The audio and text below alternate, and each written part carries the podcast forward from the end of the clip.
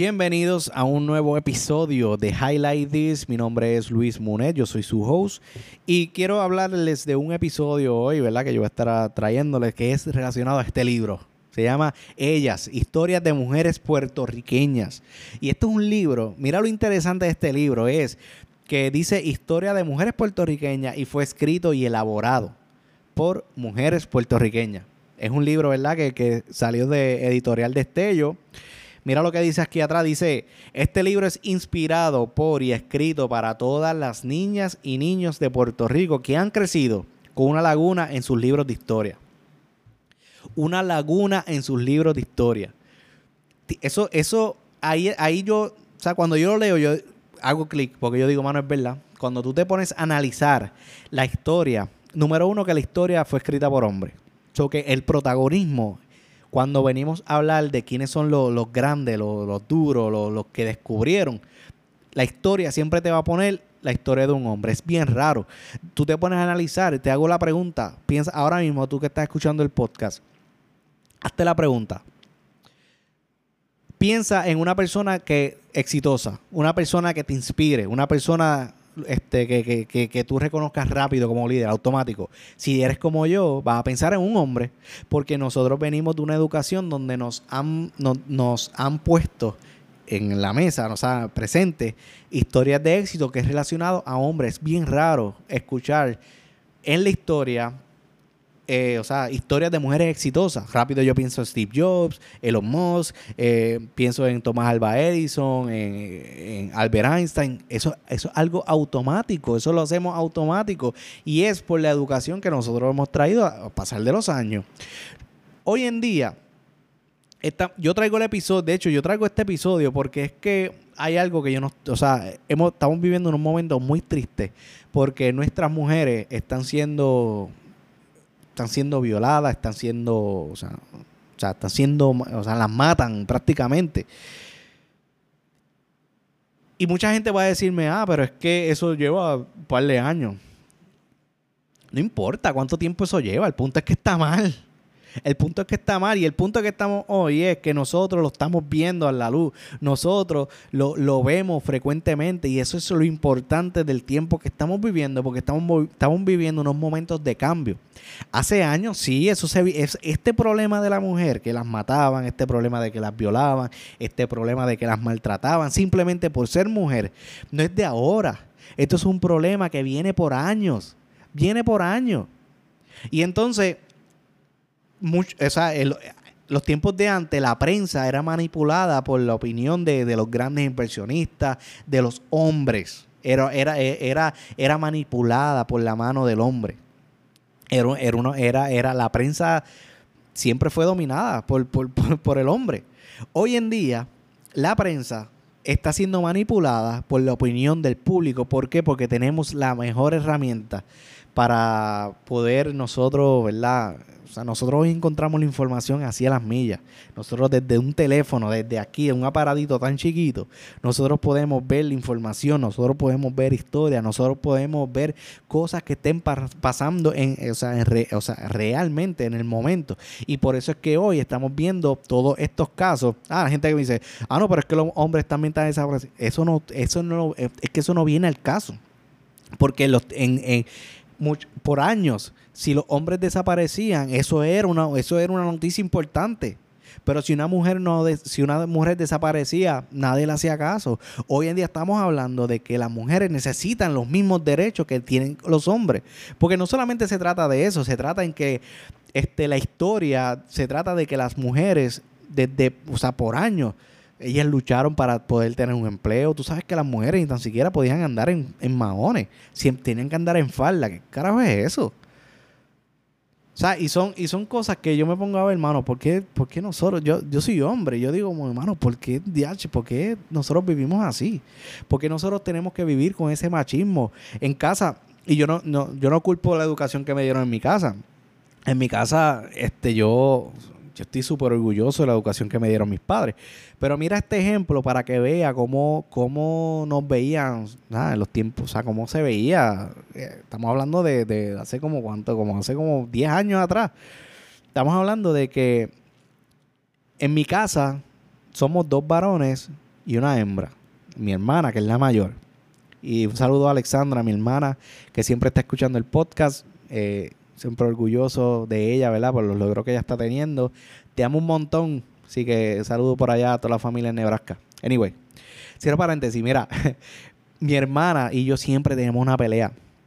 Porque en casa, o sea, si yo salía de jangueo, yo me iba, eran, qué sé yo, yo llegaba a las 6 de la mañana, entonces yo llegaba a las 6 de la mañana y nadie me estaba esperando en casa. Entonces mi hermana se, molestaba porque mi hermana, si, mi hermana siendo mayor, si salía, papi a la, a la una de la mañana estaba esperándola en la sala hasta que ella llegara y eso era un show si ella no llegaba a tiempo. Entonces mi hermana hizo unas peleas conmigo de que porque a mí, de que si... y cuando yo pongo a ver, mi hermana lleva luchando por los derechos de la mujer desde, desde casa. Y entonces yo no lo veía en ese momento. ¿Por qué? Porque esto son conductas aprendidas. En ese, si yo llego a tener la información que yo tengo hoy, pues yo pudiera entender mejor a mi hermana en aquellos tiempos. Pero entonces, hoy cuando yo miro esta situación, yo digo como que, mano, eso que hacía papi no es, no es la culpa de papi. Eso simplemente son conductas aprendidas de los antepasados que lo más seguro, si yo no tuviese la información que tengo hoy, si hoy no existieran las redes, si hoy no existiera eh, esta, esta información que viene a la luz sobre, sobre la historia y todo eso, pues tal vez yo estuviese pensando de la misma manera, porque eso, esa iba a ser la educación como, por la cual yo iba a estar eh, moviéndome. El problema que tiene mucha gente hoy es que se casan con la ideología, o se casan con el, con el término, ¿verdad? De, de, que la educación vieja es la correcta. Y no sé, y no abren la mente a esta información, no abren la mente a conocer por, el porqué de las cosas. Hay un, hay una, hay un dicho que dice, ¿verdad? hay una, una, historia, un dicho, no hay un cuento que habla, ¿verdad? De, de esta familia que por generaciones cocinaban el pescado ellos ponían un sartén, le picaban la cabeza y tiraban el, pescado al sartén. Y eso era por años, años y años y años de esa misma manera. Entonces llega un, llega un día de la tataranieta. Resulta que ese tiempo la tatatarabuela, la más vieja de todas, estaba viva. Vamos a ponerlo, vamos a ese extremo. Y viene la, la, la, la, o sea, la tataranieta, viene y dice, espérate, yo tengo que saber por qué rayos le tengo que picar la cabeza, que es que hace daño. Entonces, viene, le pregunta, se siente un día con la abuela y dice, mira abuela, pero ¿por qué eh, nosotros le picamos la cabeza al pescado? Y la abuela dice, ay mija, si te cuento, lo que pasa es que en aquellos tiempos el sartén era bien pequeñito y el pescado no cabía completo, entonces teníamos que picarle la cabeza para que cupiera. A veces nosotros hacemos las cosas simplemente porque otras personas las hacen. Nosotros a veces no nos damos la tarea de, buscar la razón del por qué las cosas se hacen y para eso es que hay que leer. Coño, lean, para eso hay que leer. Por eso es que a mí me encanta hacer estos podcasts porque la información está en los libros. Entonces nosotros como responsables debemos leer la historia antes de traer cualquier argumento. A veces yo veo gente peleando en Facebook y, peleando por ahí, diciendo a veces disparates. Yo los dejo solos porque yo digo, mano, es que no tienen la información. Tal vez si yo estuviera igual que ellos, estuviera diciendo tal vez el mismo disparate. Pero yo entiendo de que antes de tú entrar con alguien, con una discusión, con, con, con un debate, Mano, estudia, lee, lee la información ¿Por qué? Porque cuando tú lees, eso te ayuda también a, a, a, entender, o sea, a entender, ¿verdad? Me estoy, eh, desviando totalmente del, del, episodio. Pero a lo que, los, lo que los quiero llevar es que, mano, las mujeres hoy en día necesitan tener los mismos derechos, la misma igualdad por la cual se le ha dado a los hombres durante años. Y me encanta el libro, porque este libro te trae historias donde tus hijas, donde tus hijos, donde cualquier persona pueden identificarse, pueden identificar de que hay mujeres que han logrado cosas importantes. Y esto pues les, les ayuda a crecer y a soñar y no simplemente a pensar de que cuando crezcan van a ser madres, van a tener hijos y pues se van a dedicar a hacer amas de casa, que esa es la mentalidad por la cual muchas personas vienen arrastrándolos por años, sino que esto es, esto es un libro, si lo, tú lo tienes en tu casa y tú se lo lees a tus hijos, es un libro que va a ayudar a tus, a, tus hijos a desarrollar la mente y a identificarse con historia. Y también, si por ejemplo, si es tu hija, puede ver, coño, hay mujeres que echaron para adelante. Mira, esa mujer fue doctora, mira, esa mujer estudió leyes, mira, esa mujer logró esto, mira, esta mujer fue, fue atleta profesional y coge y se identifican. Y entonces tus hijos, cuando tus hijos lean y vean el que, que también existen historias de mujeres exitosas, ahí es que empiezan a crear valores a sus hijos para respetar. So que este, este es un libro que yo, pues aquí dice que es para niños. De hecho, cuando tú los ojeas, eh, para, tiene así figuritas, en las páginas son bien, son bien chéveres, bien llevaderos. Y por eso me gusta, porque es un libro bueno que, te, que le ayuda a cualquier persona a expandir la mente. Tan pronto yo empecé a leerlo, que empecé a, a leer esa, porque cada uno, eh, este libro te tiene varias, como una pequeña biografía de diferentes figuras. Estamos hablando de par de figuras. Yo no sé, yo creo que hay más de 100, 100 mujeres exitosas puertorriqueñas y te dice como una pequeña biografía de cada una de ellas. Brutal, eso está súper cool. Cuando yo empiezo a leerlo, yo digo, ah, mira, ven acá. Entonces, ahí es que yo digo, eso me llevó a buscar más, a conocer, a ver mujeres que yo no conocía, yo no sabía de ellas. Me empecé a buscar en internet y de momento ahí dije, espérate, Mano, las mujeres. Tú sabías algo que yo estaba leyendo que es de un. Ay, esto es un, español que escribió un artículo sobre la historia de la mujer, que es bien interesante. Y algo que yo no. Hay, algo que yo desconocía era por qué se creó el género. Mira, este. Aquí dice. Se llama eh, Paco Roda. Él dice: Mira, eh, los científicos crean sus propias herramientas de análisis y la histografía feminista creó un nuevo concepto, el género, instrumento operativo fraguado en los niños, ah, fraguado en los niños, fraguado en los años 70 dentro de los estudios de mujer americanos. Con ello se permitió establecer el punto de partida para el análisis social, cultural e histórico la historia de este punto de vista adquiere otra perspectiva totalmente diferente a la elaborada hasta la fecha, puesto que asume directamente que la observación de la realidad femenina no es ajena ni debe ser ajena al resto de las realidades porque la historia de las mujeres no concierne a media humanidad sino a toda ella.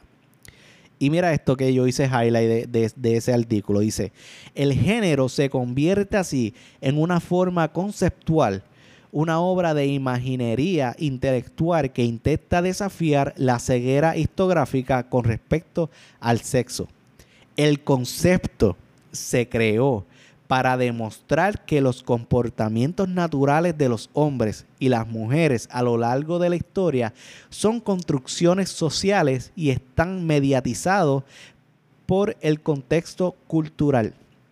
Estas actitudes no tienen nada que ver con la base biológica de los sujetos que las ejecutan. Estamos hablando de que el, género se crea para hacer estudios sociales, no simplemente se crea para definir eh, la biología de lo que es el hombre y la mujer. Y entonces eso hay que tenerlo en cuenta porque son tiempos, ¿verdad?, donde se crea para, para poder definir aquellas cosas, ¿verdad? Por ejemplo, a los hombres, eh, si es hombre se le va a pagar más, si es mujer se le va a pagar esta cantidad, eh, si es mujer no puede trabajar, o sea, son leyes que se escribían. Y entonces, ahí es donde, según estaba leyendo, por, eh, más de lógica, yo digo, como que coño, por eso es que se crea el género per se. Pero nada, eso fue algo que leí aparte de este libro que me estuvo súper curioso porque a eso fue lo que me llevó cuando estoy leyendo el libro de, ellas. De entender la raíz, por qué a las mujeres no se le da el mismo foro que se le da a los hombres. Por qué, o sea, y todo eso. So que hay varias cositas, ¿verdad? Te voy a hablar un par de, par de, par de mujeres que me, me llamaron la atención aquí del libro. Esta fue una. Ella eh, se llama Amanda Serrano. Yo escribí un post en, Facebook que era relacionado a Amanda Serrano. Porque cuando hablamos de boxeo en Puerto Rico, rápido mencionamos Tito Trinidad, Miguel Coto, Macho Camacho. Pero mira esto.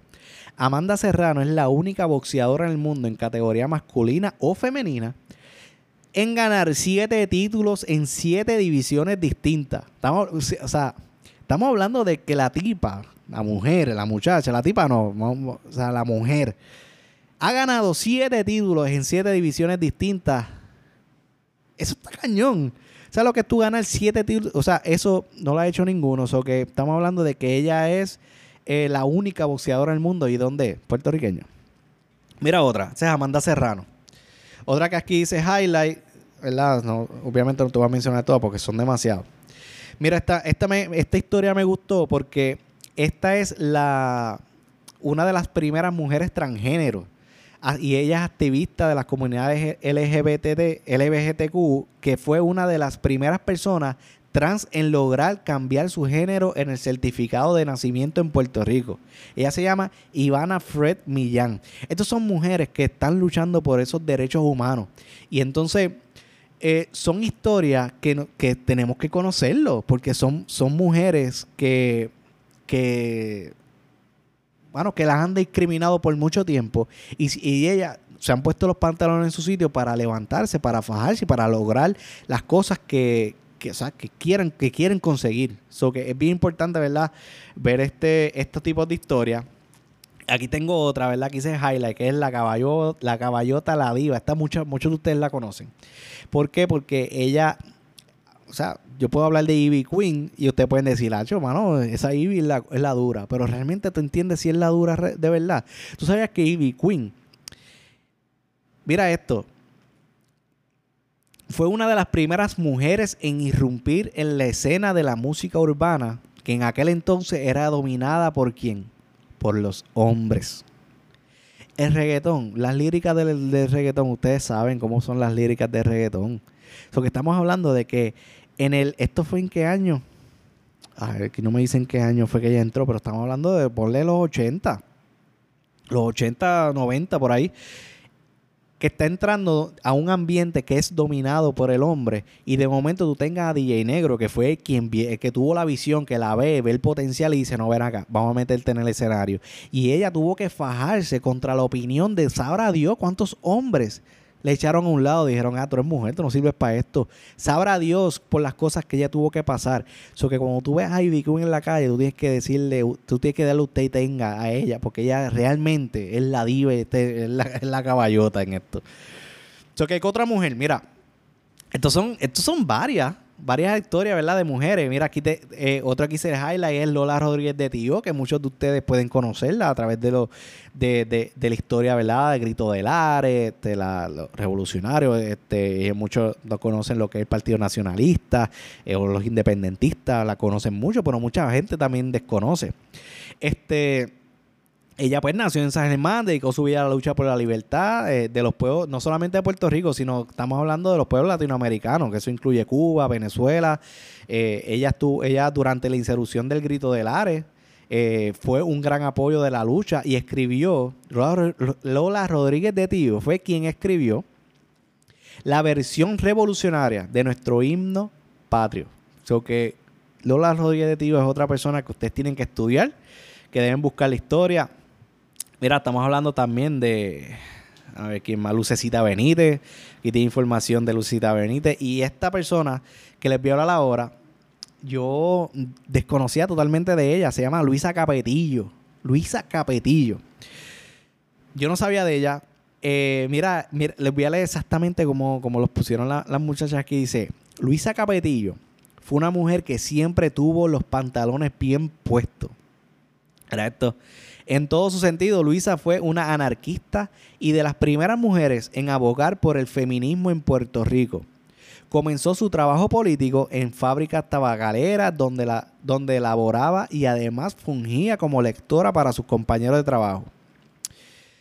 Eh, mira esto, esto fue lo que yo hice aquí que me voló la cabeza. Dice, más allá, siempre tuvo claro su independencia como mujer y en 1915, eso no fue el otro, eso no fue ayer, eso es 1915, fue la primera mujer en salir a la calle en pantalones. Anda tal carajo. Estamos hablando, 1915 fue la primera mujer en salir en la calle en pantalones. Y mira lo que pasó. Acto por la cual fue arrestada por escándalo público. Y ADH. Eso está bien, eso, eso a mí, eso a mí me voló la cabeza porque yo decía, arrestaron a una mujer porque el escándalo público fue porque se puso pantalones. Hay que tener una mente bien meso, mano. Hay que tener una mente bien jodida para tú ver en la calle una mujer en pantalones, en maones, y tú decir que eso está mal. Pero eso es para que ustedes vean que esta información la estamos viendo hoy, en aquellos tiempos era, era normal. Por eso es que hoy en día tenemos que dejar de normalizar el que una mujer salga a las tantas de la noche, esté sola en la calle, eh, que dejemos de normalizar de que las mujeres tengan que andar con pepper spray en la cartera. Eso hay que dejar de normalizarlo y dejar de normalizar de que viven violadores allá afuera. La información está, nosotros, estamos aquí para, para leer todas estas cosas y entender de que todos nosotros necesitamos los mismos derechos. Todas las mujeres necesitan los mismos derechos que tiene un hombre. Ese es Luisa Capetillo, hermano. Duro, no, no la conocía. A ver quién más yo marqué aquí.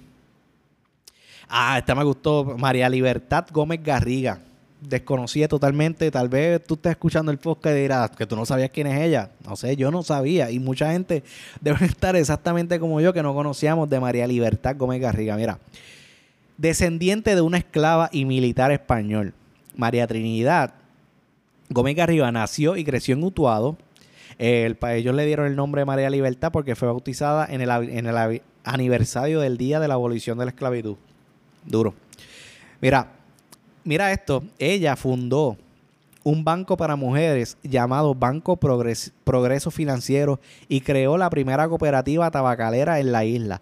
Tuvo una posición de liderazgo dentro del Partido Liberal de Puerto Rico y en 1938 jugó un rol activo en la creación del Partido Popular Democrático. Durante toda su carrera política sostuvo una relación de confianza con el líder Luis Muñoz Marín. Otra líder más. O sea, yo te, estoy trayendo varios ejemplos porque hoy en día existen niños de que puedan leer esta historia e identificarse y reconocer y decir, mano, si ella pudo, yo puedo. Porque eso es lo que nos hace falta en la, en la educación normal que tenemos en la escuela. Que niños se puedan identificar, no solamente eh, los varones, identificarse ah, con que, ah, yo, pues, yo quiero ser este ingeniero ah, yo quiero ser atleta, sino que las mujeres puedan ver de que hay mujeres que lograron cosas y ellas se puedan identificar. Ese es el valor que esto, que este, que esta información trae realmente. Aquí más, aquí más, hay más personas, ¿verdad? Que me, que me, que me volaron la cabeza. Entonces, mira esto, a que tú sabías quién fue la primera mujer en ser alcalde de un pueblo en Puerto Rico y tenía apenas 23 años de edad. Yo no sabía. Yo no sabía quién era la primera alcaldesa. Mira, se llamaba Modestas Díaz Segarra. En 1932 fue nombrada alcaldesa de su pueblo natal, de Hormiguero, cuando el alcalde renunció a su, a su posición. En este caso, ella no fue una alcaldesa que fue electa por, por su ah, por voto popular, sino fue por nombramiento, pero no importa. Ella tenía que tener un carácter tan brutal para que le dieran la confianza a ella que a que tuviera la función de alcaldesa como interino. esto está, esto, eso está brutal. Entonces vamos a ver qué otra marqué por aquí. Rita Moreno, Rita Moreno aquí estaba leyendo que fue la primera mujer en ganar eh, los cuatro premios artísticos, artísticos más importantes de los Estados Unidos. Ella ganó Emmy, ella ganó Grammy, ella ganó Oscar, ganó este premios Tony.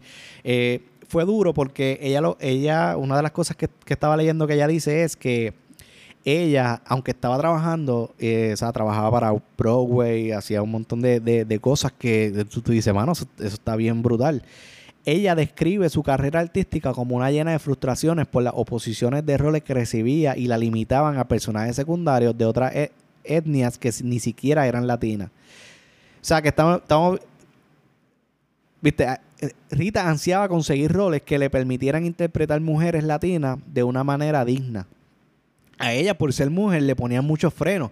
Aunque ganó muchos premios después, ¿verdad? Ella ganó, o sea, ganó un montón de cosas, pero le pusieron un montón de frenos. Mira, y entonces aquí tengo otra más, ¿verdad? Esta es otra mujer puertorriqueña. Ella se llama Sila María Calderón. Muchos de ustedes, al, escuchar Sila, muchas veces dirán, ya, mano, esa fue la gobernadora que jodió todo esto. O sea, mucha gente este, le, pone, le pone ese freno pero no, estamos entrando aquí en puntos políticos. No, estoy entrando aquí en qué es lo que ella hizo ni nada por el estilo. Lo que estoy hablando es que es un símbolo también de una mujer que representa un ejemplo. Porque si ella pudo ser gobernadora, estamos hablando que tú como mujer también lo puedes ser. Lo, tienes que lanzarte. Hoy en día para, para, la gobernación solamente hay una sola mujer. Imagínate el mundo en que estamos viviendo, que son todos hombres y una sola mujer. Y entonces a esa mujer, cada vez que ella dice algo, es la que atacan, es la que le hacen las preguntas más fuertes, es la que le hacen las preguntas sobre perspectiva de género, sobre si ella eh, está, está, en acuerdo en o sea, en legalizar la prostitución. A ellas son las que le hacen la pregunta fuerte. Y entonces, ¿qué es lo que crea? Que es que todo el mundo hable de ella. ¿Por qué? Porque las preguntas fuertes son a ella. Sin embargo, a los otros, porque son hombres, tú no ves que las preguntas son, son tan, o sea, las preguntas son bien, bien, bien ridículas. Y sin embargo, ella, y yo le aplaudo, yo no estoy diciendo que, que ella, pues, o sea, sea por la que yo vaya a votar, yo no he dicho nada de eso. Simplemente es que estoy diciendo que hay que tener los pantalones bien puestos en su sitio para pararse en ese escenario. Hoy en día, donde vivimos en un mundo donde la sociedad todavía tiene un machismo de por sí, y ella pararse ahí enfrente contra toda esta, contra esta generación, contra toda esta gente, y pararle el caballito y, y poner frente y hablar, que hablar con, con verdad. eso yo se lo aplaudo. Así que, este, ¿quién otra marca por aquí? Sonia Sotomayor, que fue eh, este, ella le encantaba leer y deseaba ser detective cuando fuese adulta para poderse dedicar a resolver misterios. Sin embargo, luego, de ser diagnosticada con diabetes, un doctor le sugirió que quizás podía escoger otra profesión. Un día, viendo un programa de televisión, Sonia vio como un juez decidía sobre los asuntos de, las personas. Ese día, a los 10 años de edad, ella decidió ser jueza. Duro, tú sabes que Sonia Sotomayor es una... Eh, eh, o sea, es una de, las de las juezas más importantes en, el Tribunal Supremo de los Estados Unidos. Eh, ¿verdad? Este, de hecho, ella es la primera jueza latina en el Tribunal Supremo de los Estados Unidos y es de origen hispano. eso está, eso está bien brutal. So que nada, básicamente ese es el libro de ella. Yo se lo recomiendo 100% a, a todo el mundo. O sea, estamos viviendo una sociedad que necesitamos conocer más sobre el rol de la mujer. Necesitamos entender más por qué las mujeres necesitan tener ese valor que, a los hombres se le han dado por tanto tiempo, que somos iguales, de que basta el abuso. Estos días eh, han matado a mujeres simplemente por ser mujeres y eso no está bien. no, no, no, no confundan, no. a veces nos vamos a, con opiniones, ah, también matan a los hombres, que se joda. Yo no estoy hablando que matan a los hombres, yo estoy hablando es que a las mujeres no se le han dado el valor por años. Por años, o sea, siglos que a las mujeres no se le da el valor, donde las mujeres eh, le decían, tú estás aquí para barrer, para limpiar la casa, donde las mujeres vivían sometidas por el hombre, donde el hombre le, le, le o sea, abusaba de la mujer y la mujer no podía, no tenía voz ni voto. O sea, no estamos hablando de que a, que a los hombres también se matan. Antes mataban a los hombres y se hacía un juicio bien cabrón, pero hoy en día, eh, o, sea, pero en los tiempos de antes mataban a una mujer y ya, o sea, lo olvido, se murió ya. Así era que vivíamos. Entonces hemos, eh, eh, estamos viviendo un momento donde las mujeres se están levantando y nosotros como hombres tenemos que tener, el, debemos dar el apoyo 100% a las mujeres, porque nosotros debemos reconocer y entender la historia. Necesitamos reconocer que cuando en un trabajo pongan a una mujer como un puesto de liderazgo, a ella hay que respetarla. Yo aplaudo cada vez que, hace, que hacen una mujer líder de una empresa. Eso, a mí me llena de orgullo, porque yo sé por, las situaciones y los obstáculos que las mujeres pasan hoy en día y siguen pasando. Gracias a Dios que hoy en día existen redes sociales donde, donde algo tan sencillo algo tan sencillo, ¿no? Como que algo, bueno, sea algo tan sencillo se va a viral. Por lo tanto, cuando cometen estas, estas, este tipo de cosas, este tipo de asesinatos, donde cosas que, no se han investigado, estamos hablando de que estos días mataron a, a, Rosimar, la mataron y al, o sea, ya hace una semana de que se reportó desaparecida, a ella se reporta desaparecida y todavía al sol de hoy no hay ni tan siquiera un caso sospechoso, no hay tan siquiera una persona sospechosa. Aparece el cuerpo, pero no aparece, todavía no han dicho una persona sospechosa. Eso, eso, eso, es, por eso es que hay, que hay que pelear, por eso hay que levantarnos, por eso hay que luchar, porque no podemos darnos el lujo de que... Ah, las cosas se llegan, se lleguen al olvido. Por eso yo agradezco hoy en día, ¿verdad? Que existen las redes sociales donde todo esto se expone, donde la gente grita y donde el pueblo se está dando a escuchar.